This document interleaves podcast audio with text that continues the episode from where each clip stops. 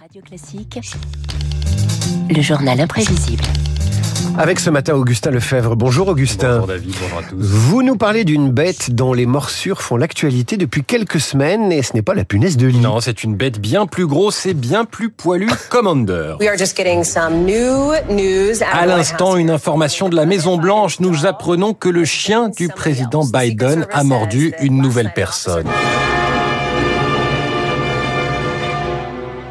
Alors ce commandeur n'est pas celui de Mozart, mais il sème la terreur. 11 gardes du corps mordus officiellement.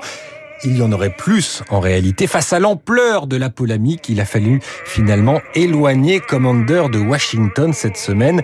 Même la très officielle porte-parole de la Maison Blanche, Karine Jean-Pierre, avait dû s'exprimer sur le sujet ces derniers jours. La famille présidentielle travaille à rendre la situation plus acceptable pour tous. De nouvelles zones ont été établies pour que Commandeur puisse courir et se défouler. Il faut dire que le sujet est très politique outre-Atlantique. Le précédent toutou présidentiel, Trump, avait déjà été ciblé par des chroniqueurs d'extrême droite. This dog needs a, a bath and a comb. Ce chien a besoin d'un bain, d'un toilettage, d'amour et de soins. Je n'ai jamais vu un chien dans un tel état à la Maison Blanche.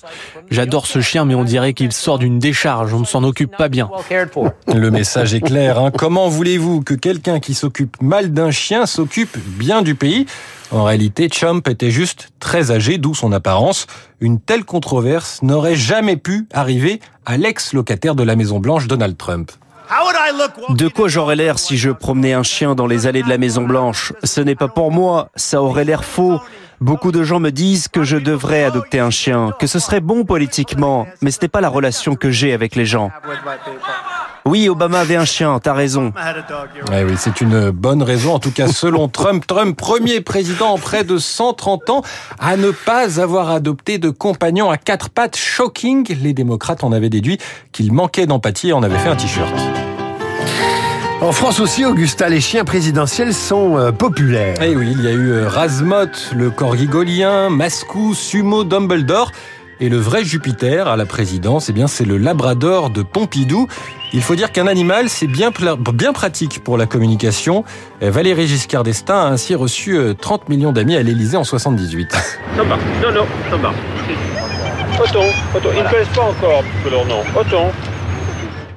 D'adorables chiots sur les pelouses de l'Élysée et un président qui se fait lyrique. Vous semblez euh, adorer les boules de poils, de tendresse. Je veux dire, ça correspond à, à quelque chose euh, en vous. C'est des très jolis animaux. Tous les animaux d'ailleurs, dans la nature, tous les petits animaux sont euh, extrêmement euh, bien formés, très jolis, avec euh, des membres très gracieux. Et c'est les petits labradors sont des chiens particulièrement jolis.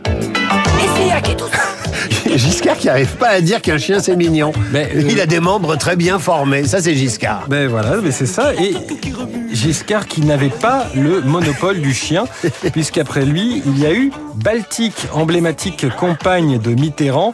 La Labrador Noire a eu euh, des mémoires parodiques, une statue, une page Wikipédia et même une chanson de Renault, ambiance très différente du Yuki.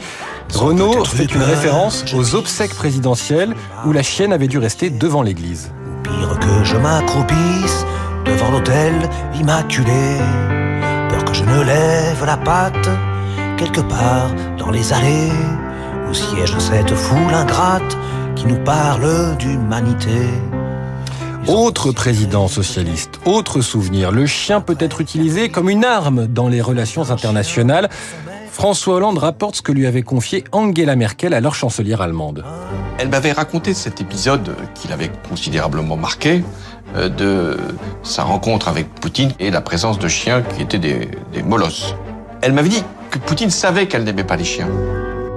Bien sûr, je lui ai imposé euh, aucun moment Philae. Philae est innocente de tout. Nous avons préféré travailler tous les deux, sans présence animale. Le président russe avait nié hein, l'avoir fait exprès. On a des doutes euh, sur cette euh, anecdote.